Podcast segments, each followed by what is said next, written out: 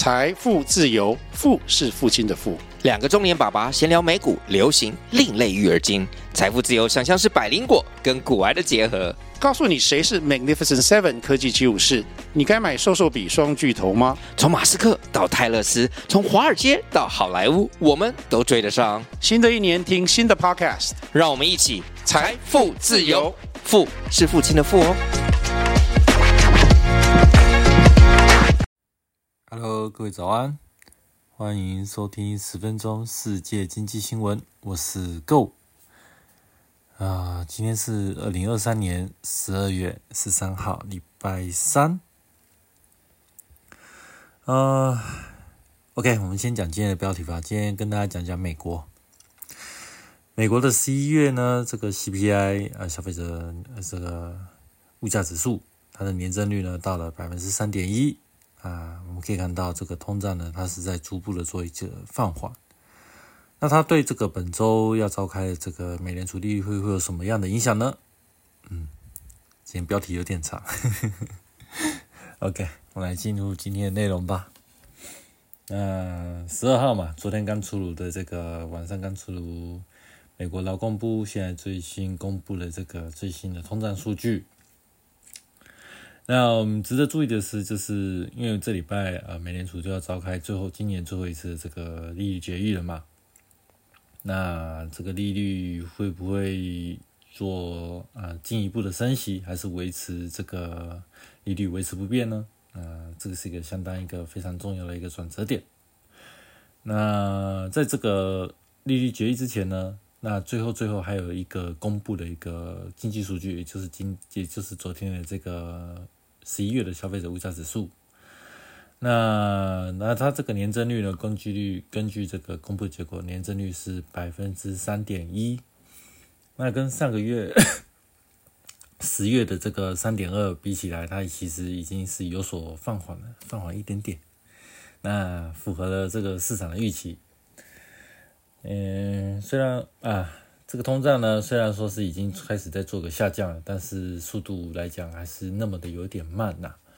那看这样子呢，如果说要达到这个呃所定那个美联储定的这个两趴的这个通胀的目标呢，嗯，势必可能还要再走很长很长的一段路了。那有可能明年下半年，明年下半年才会达成，又或者是二零二五年这也说不定。那这个部分就看。接下来后续发展会怎么样了？那这一次的这个消费者物价的这个指数呢，那受也基本上是受到这个汽油价格的这个波动的影响，所以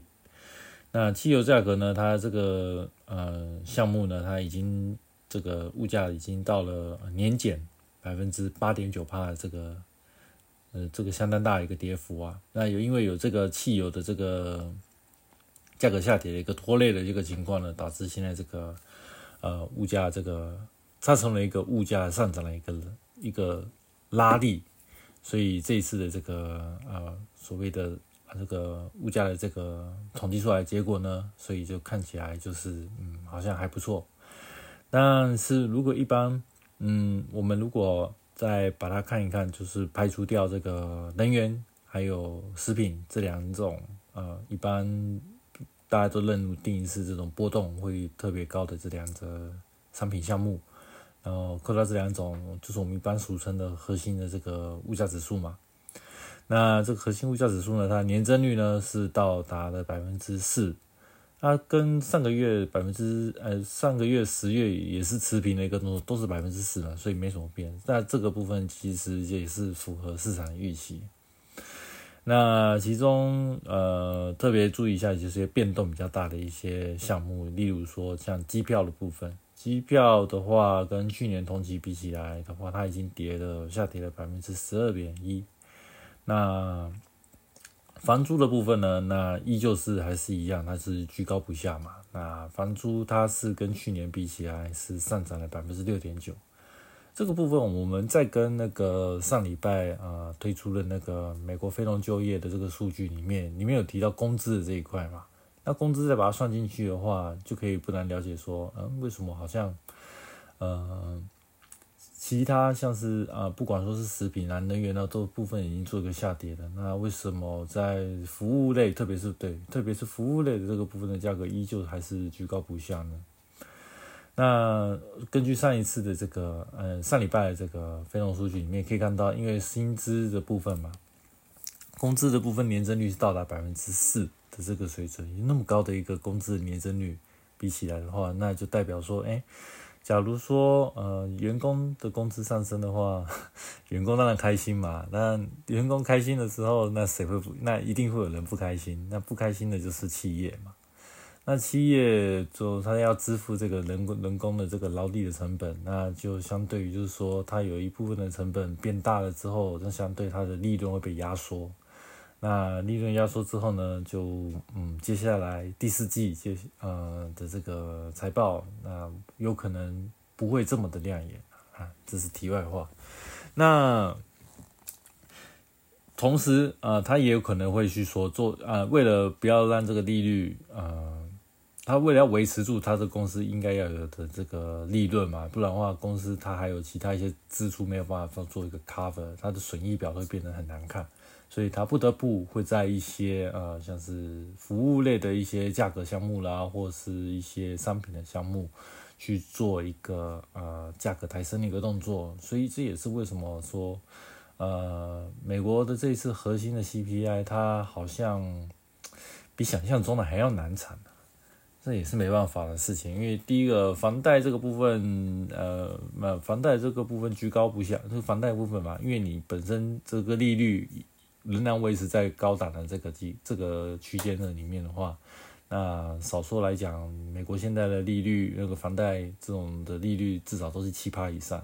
这么高的这种房贷利率，你要让房东们去降房租，这是不可能的事情啊！不然房东要拿什么钱去缴这个房贷？那房租会涨，这也是大家可以预想得到的一个事情。那像那另外还就是啊所谓的强劲的一个就业的数据，那导致现在的这个呃工资呃公布那个劳工公布一的情况，所以搞工资就会上升嘛。工资上升的时候也会带动的这个价格的推升。那坦白说了，有这些的情形，自有这些的这些不安的因素啊，不利的因素，对物价一些不利因素啊，总总和加长在一起，这一次的结果看起来好像是嗯。仍然是符合市场预期，就是说啊，虽然是这个通胀下降的非常的慢，但是它仍然还是维持在这个下降的方向这个前进。坦白来说，这是一件好事啊。所以说，嗯，我们很有可能是说，呃，在于二十年、二十年这个降息的这个预期这个部分的话，啊，坦白来说，你说认为上半年，或者是说可能到呃所谓的第三季这个部分说会做一个降息，其实。嗯，我个人是觉得还会有点早了，但是如果说你说年底可能会不会做一个降息的话，我是觉得可以，这个部分就可以做一个期待，因为嗯，其实现在来讲的话，大概这个情况大概在经过的所谓一两个啊一两个季度的部分再做观察的话，因为同时嘛，你再来看看这个 GDP，美国因为第三季的 GDP 创下了一个呃这个年增率百分之五帕这个相当高一个水准嘛。那这个水准能不能继续的维持呢？那这也是大家去期待。如果说，呃，这个呃第三季的这种亮眼的这种的经济数据可以继续的维持到呃所谓的这个第四季，甚至到明年的这个二四年的第一季，依旧是这么强劲的话，那代表美国根本就不进入，不会进入新旧衰退啊。那那怎么会降息呢？既代表经济这么好，就就不会做一个降息的一个动作嘛。所以这个部分的话，就是接下来要看看目前这个企业接下来给出了一个财报，还有还有另外一些啊，对啊，快了，一明年诶，今年今年应该十月不会出那么快出财报啦，是吧？因为第四季嘛，最快也要一月中才会出财报，所以嗯，所以这个是等明年的时候的事情了。今年。就是唯一的重头戏，就是看这最后一次这个利率会不会做一个继续加息，还是说维持利率不变。那接下来就是等着放元旦节，然后我们就将将将就等着这个圣诞的行情，然后看能不能在为今年的这个收益，啊，我们今天这个投资报酬呢，能够多加一点。多加一点个几趴，这样也好，对不对？OK，那那 OK，我们来看一下，呃，十四号吧。那下一次就是美国联储的这个利率决议公布的时间呢，是十四号的亚洲时间，因为他们是十三号晚上公布嘛。那我们这边。对他们十三号，哎，晚上吗？好像是盘盘后下午吧，下午盘嘛。其实真的嘛，不管了，反正对我们亚洲，不管是台湾、日本还也好，或者是中国大陆也好，我们的时间来讲，要得到这个资讯，就一定是要到隔一天的这个十四号的这个凌晨的时间了嘛。那我们才会知道说这个公布的这个结果是怎么样。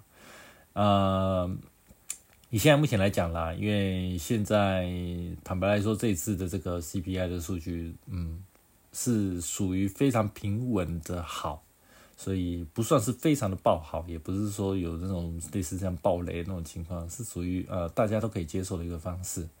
嗯，它是在慢慢做一个下降的动作，但是也没有降得太快，因为嗯，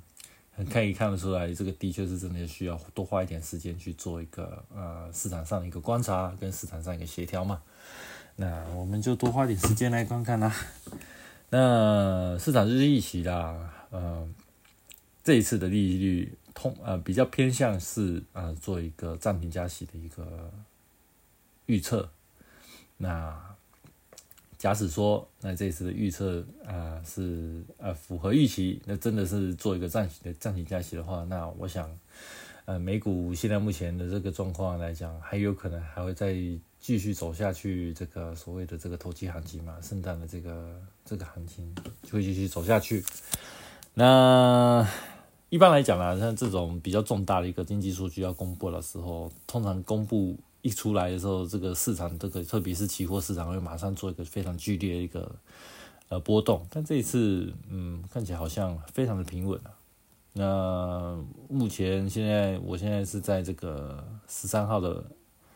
诶，我现在是在，我现在是在十二号晚上盘中的部分在录音嘛，所以现在看起来三大指数，不管说是标普五百啦，或者是道琼道琼工业指数，或者是那个纳斯达克一百，目前都还算是啊非常稳定来走上行的结构嘛。那就大家就是诶，可以安心的就慢慢看这个。我们这个接下来这个股市会不会创一个新高的一个情况？他们现在目前在在走上走向历史新高，大概可能只差大概不到三趴的这个百分点。那每天稍微多涨一点，涨一点点，涨一点点的话，搞不好就有机会就是破突破历史新高也说不定啊。其实我是觉得啦，像这种一般来讲投机行情。并不是大家所想象那种所谓的啊暴涨啊暴跌啊那种情况，其实最有利的这种投资行情就是每天涨一点，每天涨一点，每天涨一点。因为像这种一天只涨一点点的这种情况，它的那种持续性才会长。像你那种一口气暴涨的四趴五趴，那种大盘指数一口气涨四趴五趴，说真的，那个大概一一两两三天一两三天就结束，那个反而吃不到什么太大的甜头。像那种反而那种呃比较慢又稳的那种的投机行情，才是嗯说真的是比较相对来讲风险性风险性又比较低，而你的利润又可以呃就可以拿的比较长长远又长久的一种方法，所以我个人还蛮喜欢在做这种这种波段。OK，那里面里面就只有唯一最奇怪就是油价，我不知道为什么油价在这一次公布之后呢，马上就跌破三趴，也嗯。这个想不透啊，应该油价应该是跟实体的这个嗯经济的需求面这个部分有相关的部分的。那为什么这个会造成呢？很有可能是有我们有我们所不知道消息面在触发这一次这个行情的波动了。那我们就接下来这一两天的观察一下新闻，看看有没有公布一些什么关于类似油价这些消息嘛。OK，今天分享到这边了。那。祝大家今天也是礼拜三嘛，就是大家上班愉快啦。OK，拜拜。